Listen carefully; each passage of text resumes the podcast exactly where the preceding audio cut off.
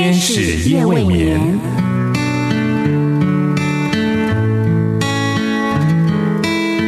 疲倦的心灵等待抚慰，空虚的心灵渴望陪伴，受伤的心灵需要医治。天使夜未眠，带来上帝的爱与祝福。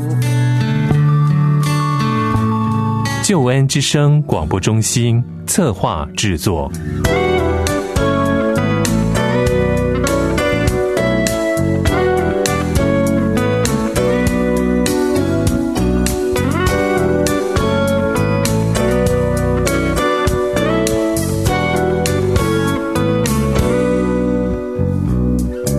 天使夜未眠，陪你到入眠。亲爱的朋友，夜晚好，我是多多。欢迎好朋友和我一起分享这一个夜晚的时刻。亲爱的朋友，当别人犯错，用一种错误的方式来对待你的时候，不代表你也可以选择用同样的模式来寻求解决，因为这么做只会造成恶性循环。有一个刚刚入伍当兵的年轻人，因为他是一位虔诚的基督徒。所以每天晚上睡觉前呢，他都会跪在床前祷告。然而，这个行为却被其他人认为他是个异类。所以，每当这个年轻人跪下祷告的时候，其他人就会在一旁冷嘲热讽。但是，年轻人并没有选择脸红脖子粗为自己的行为辩护，只是默默的对着他们微笑。有一天，其中一个人就索性把刚刚行军穿过的臭袜子往他的脸上扔。被臭袜子扔在脸上的年轻人先是一愣，之后呢就捡起袜子，然后躺下睡觉。其他人都在想：哇，这下子他一定火大了，看明天他要怎么对付这个家伙。隔天，这位年轻人走到那拿臭袜子扔在他脸上的同袍面前。那个家伙呢，就立刻绷紧神经，心想：“哈，要准备打架了。”哪里想到，那个年轻人笑笑对他说：“朋友，你的东西掉了，还给你。”这家伙呢，接过东西一看，就是昨天扔出去的那双臭袜子。而让他不可思议的是，那双臭袜子已经被洗得干干净净的了，而且还这么有礼貌的还给自己。这个举动让在场的每一个人都深深受到感动。从此以后，每当这位年轻人跪下要祷告的时候，身旁的人都会轻声的说：“嘘，他要祷告了，小声一点。”就是这样，不但众人不再鼓噪讽刺他，反而还有一大半的人都因着他而开始接触基督信仰。亲爱的朋友，当别人用一种负面的方式对待你的时候，如果你也以牙还牙，用负面的态度来回应，那么负负不会得正的，也就是始终不可能会得到正面的结局。新约圣经彼得前书三章九节说：“不要以恶报恶，以辱骂还辱骂，倒要祝福，因为你们是为此蒙召，好叫你们承受福气。”是的。只有用柔和代替暴怒，以祝福代替咒诅，凡事让一步，包含一些，你就会看见正面的结局发生了，而且我们可以承受祝福哦。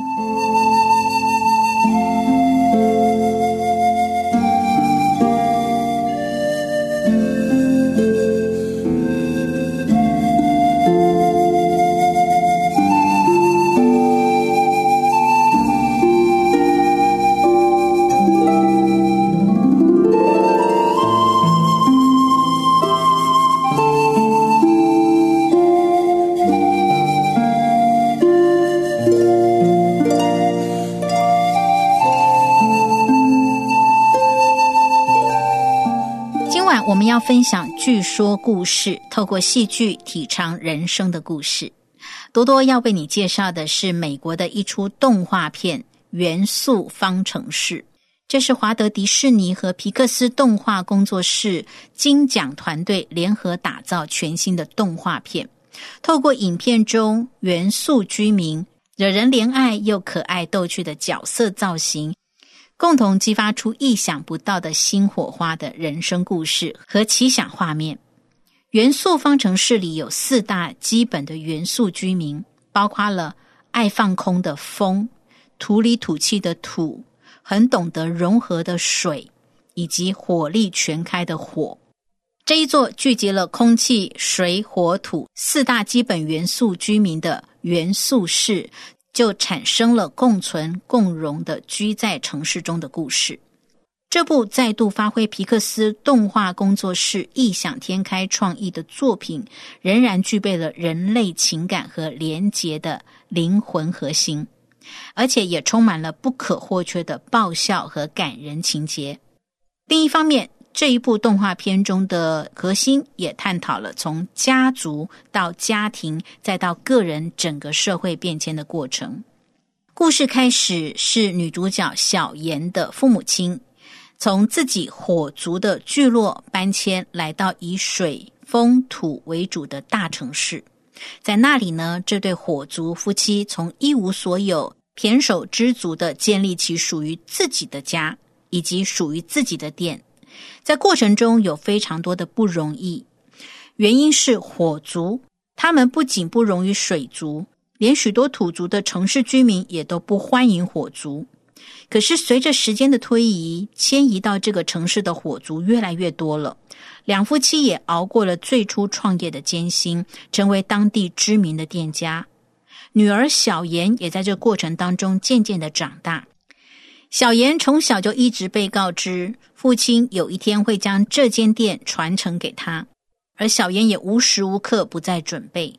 可是，每当他站在收银台，面对那些为了鸡毛蒜皮的小事而争得面红耳赤的顾客时，他就会忍不住爆炸，不止把顾客吓了一大跳，店里也会被烧得一片狼藉。每次都是他父亲出来帮他打圆场。他也每次都答应父亲，下次一定会忍住，却又一而再、再而三的重蹈覆辙。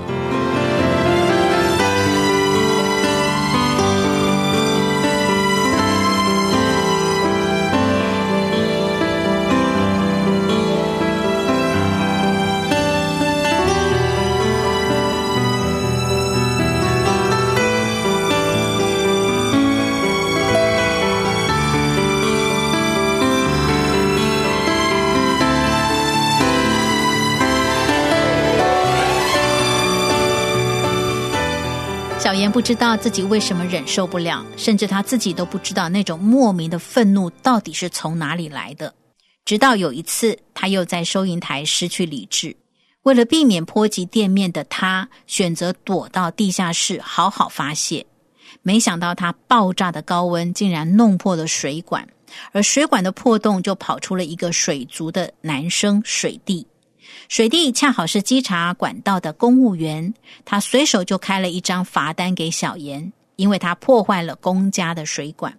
火族的小严跟水族的水弟两人不打不相识，因为水弟开的这张罚单会导致小严的父亲的店可能会勒令停业，直到把所有破坏的管线都维修起来为止。小严当然不能够让附近的店就这样的关闭。于是，在水滴的帮忙下，水滴的主管向小严提出了一个要求：只要他将城市一处巨大破损维修好，让水不再满溢出来流到城市的街道上，主管就会销毁这张罚单。于是，在这个过程里，小严和水滴两个原本来自不同族群，甚至是对立的两个元素，从陌生到熟悉，再从熟悉到看见。有的不再是不可弥补的差异，而是不可取代的互补，从而有了情愫。这也让小妍发现自己莫名愤怒的真正原因。他其实具有非常高的艺术天赋，能够将沙土里的细透过它的高温变成漂亮的琉璃作品。于是，小妍被水弟介绍到离这个城市有段距离的琉璃工厂当见习生。可是小妍的心里最放不下的，也最让他感到矛盾的，就是父亲希望他接下家中店家的愿望，而这也带出了影片中可以发出的另外一个声音：其实父母与儿女一直是港湾和船的关系，没有一艘船不需要港湾，但是也没有一艘船可以不离开港湾的。一艘船如果始终停泊在港湾，就会失去它被建造的意义。所以在旧约圣经创世纪里面记载，因此人要离开父母，与妻子联合，二人成为一体。而在新约圣经以佛所书里面提到，为这个缘故，人要离开父母，与妻子联合，二人成为一体。在圣经中，上帝并没有把继承放在诫命之中，也就是说，儿女的独立不是离弃父母，而是把童年对父母的依赖升华成为爱。更重要的是，父母也必须要学会放手，从对儿女的依恋中成全他们的独立，不再让他们成为自己意志的延伸，甚至是自己未完成心愿的寄托者。让父母和儿女之间的爱的流动不再是互相的需索，而是互相的成全。在这出动画片里面，让观众可以体会到，离开不是离弃，而是成为更好的一个个体，可以在一个更美好的关系中看见彼此最好的样子。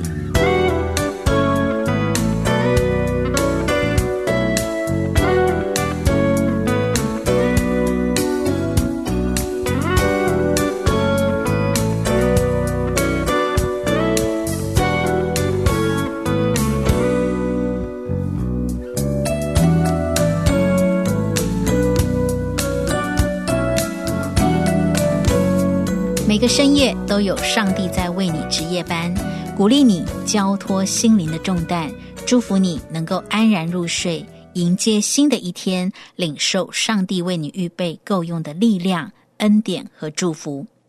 你正在收听的是《天使夜未眠》，我是多多。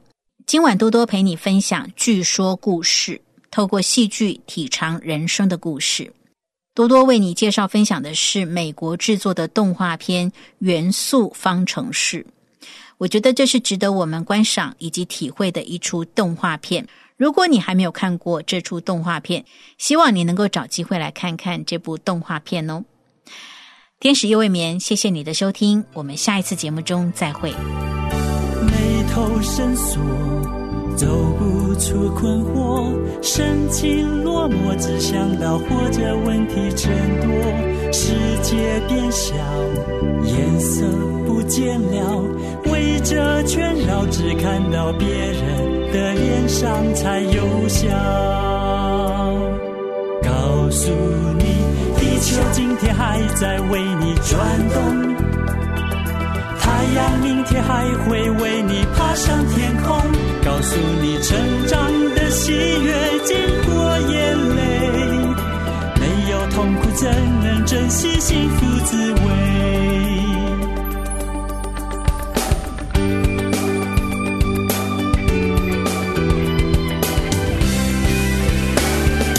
眉头深锁，走不出困惑，深情